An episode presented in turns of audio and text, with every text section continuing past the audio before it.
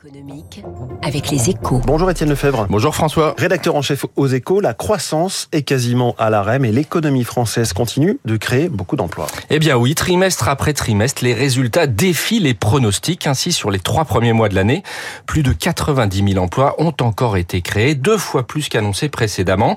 Sur un an, on en est à plus 350 000 et même 2 millions d'emplois depuis l'arrivée au pouvoir d'Emmanuel Macron en mai 2017. Un seuil symbolique. Il est loin le temps où le président du MEDEF, Pierre Gattaz, suscitait les sarcasmes avec son pint sur le million d'emplois à créer. La politique de l'offre donne bel et bien des résultats, même si, évidemment, le ralentissement de l'activité commence à peser. L'emploi freine, voire diminue dans l'intérim ou le bâtiment, par exemple. En revanche, les créations se confirment dans l'industrie avec 40 000 postes en plus sur un an. Un retour des usines plus que jamais indispensable pour tenir l'objectif du plein emploi. Mais beaucoup d'économistes pointent le décalage entre la croissance faible et l'emploi dynamique. Est-ce que ça peut durer?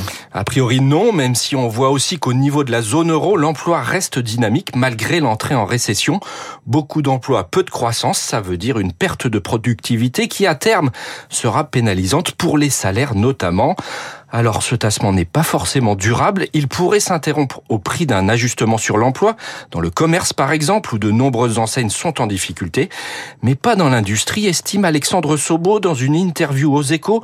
Le président de France Industrie salue le fait que grâce aux réformes du marché du travail, les prud'hommes notamment, il n'y a plus de peur d'embaucher en France, mais au contraire, des pénuries de recrutement. Voilà pourquoi l'emploi n'est plus la variable d'ajustement quand la croissance ralentit, avec certes une de productivité à court terme, mais des entreprises qui seront mieux armées quand ça repartira. Espérons qu'il ait raison. Merci Étienne Lefebvre. On continue à parler de la santé de l'économie avec le gouverneur de la Banque de France dans un instant. Il paraît que le pic de l'inflation...